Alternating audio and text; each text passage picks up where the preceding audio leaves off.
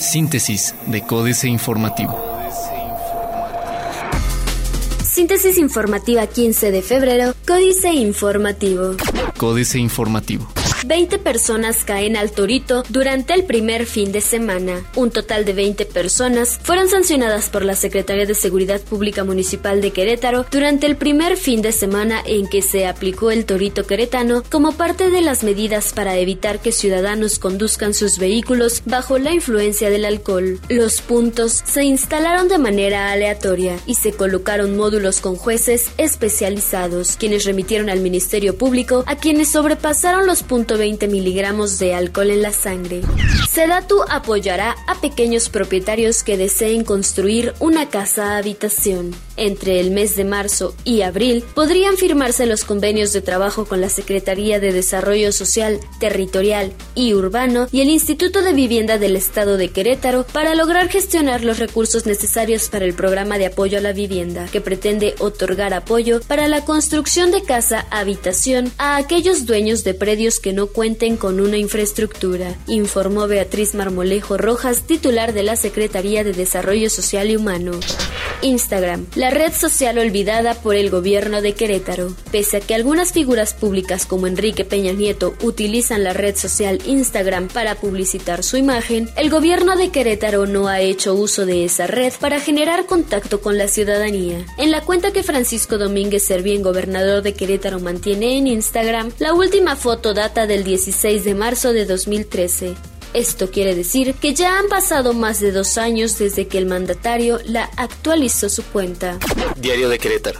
Caiga quien caiga. Trato por igual y estricto apego a la ley a todos los conductores consignados al Torito, sostuvo el presidente municipal de Querétaro, Marcos Aguilar Vega, luego de que a dos días de su entrada en vigor se han llevado a cabo 125 pruebas cualitativas, 30 de ellas positivas y de las cuales 20 conductores se trasladaron a los juzgados cívicos para cubrir las sanciones establecidas. Cabildea Salas Plan de Redistritación con partidos y organismos. Embarazos por desinformación. Por ebriedad, 266 muertes en un año. Plaza de Armas. Prevén repunte de turismo financiero. Anuncian 500 millones de pesos para caminos de Sierra Gorda. Hay interés en tranvía para Querétaro. Acumulan 49 despidos dentro de Alma Mater. El corregidor. Se suman siete empresas a Amigo Mi Pyme. Congresos generan derrama de 40 millones de pesos. Vigentes 157 emplazamientos a huelga en el Estado. El secretario del Trabajo en el Estado, José Luis Aguilera Rico, aseveró que existen 157 emplazamientos a huelga en el Estado, por lo que han iniciado la revisión de los contratos colectivos con diversos representantes sindicales. Cambios en la administración capitalina. A poco más de cuatro meses de la administración municipal de Querétaro 2015-2018, se registró el primer cambio en el gabinete del edil Marcos Aguilar Vega, ya que Manuel Velázquez Pegueros fungirá como nuevo secretario de administración en lugar de Ana Laura Castellanos Lizárraga, por lo que el nuevo miembro del gabinete ya entró en funciones. Noticias. Necesario acuerdo en materia electoral. Gestionará FEUC más becas escolares. Promueve Secretaría de Desarrollo Urbano y Obras Públicas el derecho a la ciudad. Reforma. Pone lupa SAT fuera de México. A partir de 2017, el SAT empezará a recibir información de los saldos e ingresos en cuentas financieras que mexicanos tengan en unos 96 países y no solo en Estados Unidos, como ocurre desde 2015 con la ley FATCA. La lista de países está interesante porque viene Suiza, Islas Caimán, Bermudas, o sea, jurisdicciones con las que no se había dado antes intercambio de información, manifestó Oscar Ortiz, socio líder de la industria financiera de la consultora EI. Crece sistema financiero en 2015. El sistema financiero mexicano creció en 2015. De acuerdo con la Comisión Nacional Bancaria y de Valores, el año pasado se autorizaron 11 instituciones financieras y 178 intermediarios del sector. En cuanto a firmas autorizadas para captar y dar crédito, el organismo regulador autorizó a los bancos Shinhan, Mizuho y Sabadell, así como a cinco cooperativas de ahorro y préstamo que son Minatitlán, Itzaes, Tecolotlán, Santa Margarita María de Alacoque y la Caja Padre Epifanio Padilla.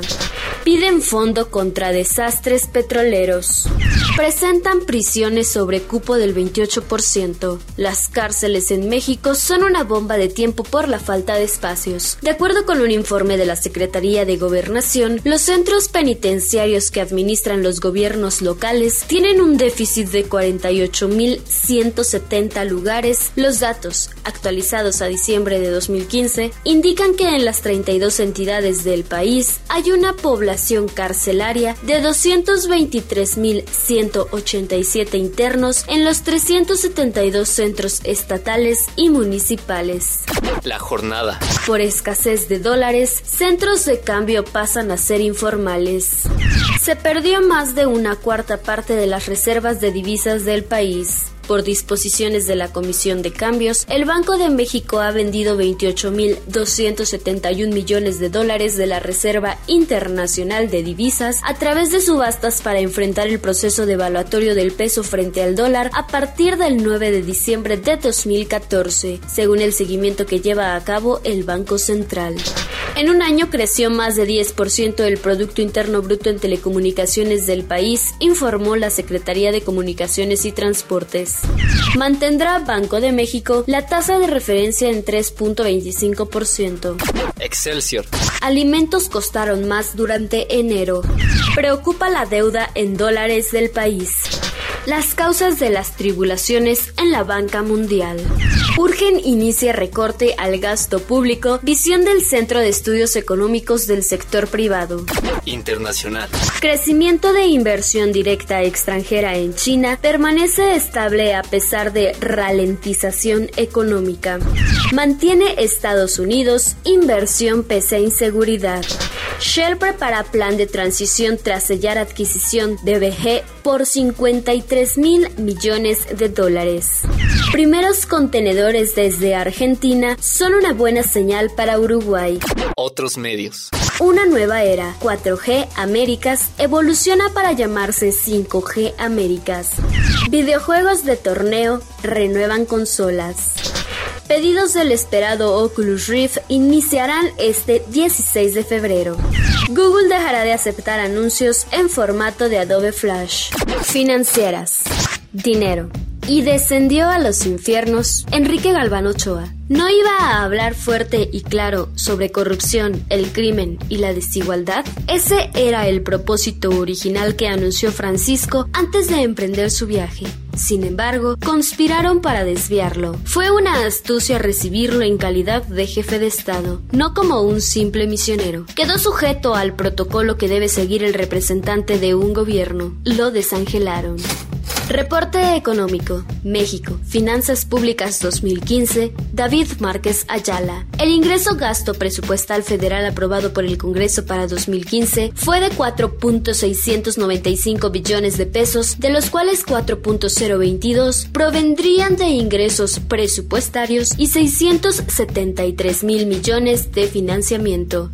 No obstante, el gasto ejercido real fue de 4.892 billones, 197 mil millones sobre lo aprobado, el cual fue cubierto por un ingreso presupuestario de 4.265, 242 mil millones sobre lo aprobado.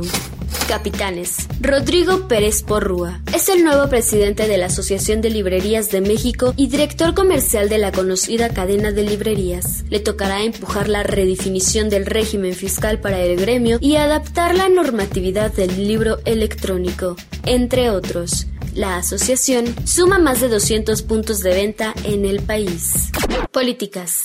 Astillero. Bienaventurados los faraones. Julio Hernández López. Hasta ahora, la visita del Papa Francisco se ha desarrollado en dos planos que no son complementarios, sino contradictorios. Viene como jefe del Estado de la Ciudad del Vaticano, donde funge como monarca, pero en realidad ha actuado principalmente como pastor en gira de proselitismo social y de afianzamiento de su estructura local de gobierno transnacional.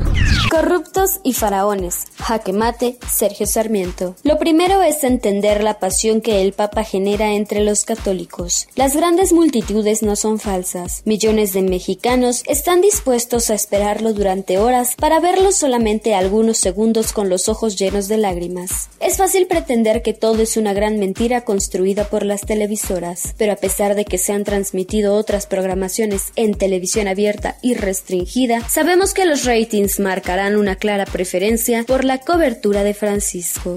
Trump, un caudillo latinoamericano, el informe Oppenheimer, Andrés Oppenheimer. Es una ironía, justo cuando América Latina está comenzando a darle la espalda a los líderes mesiánicos, Estados Unidos y Europa están empezando a seguirlos. A juzgar por el amplio triunfo de Donald Trump en las primarias republicanas de New Hampshire, los votantes estadounidenses, que se suponía suelen elegir a líderes responsables, se están volcando hacia un demagogo narcisista sin experiencia política que promete que, como dice lema de campaña, voy a hacer grande a Estados Unidos nuevamente.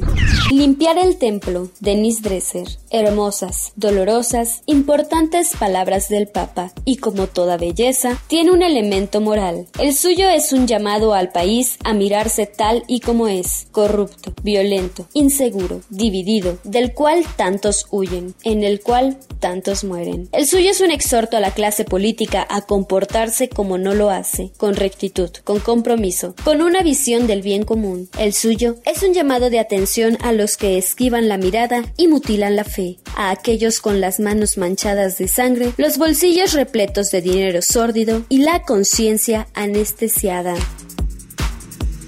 Síntesis de Códice Informativo.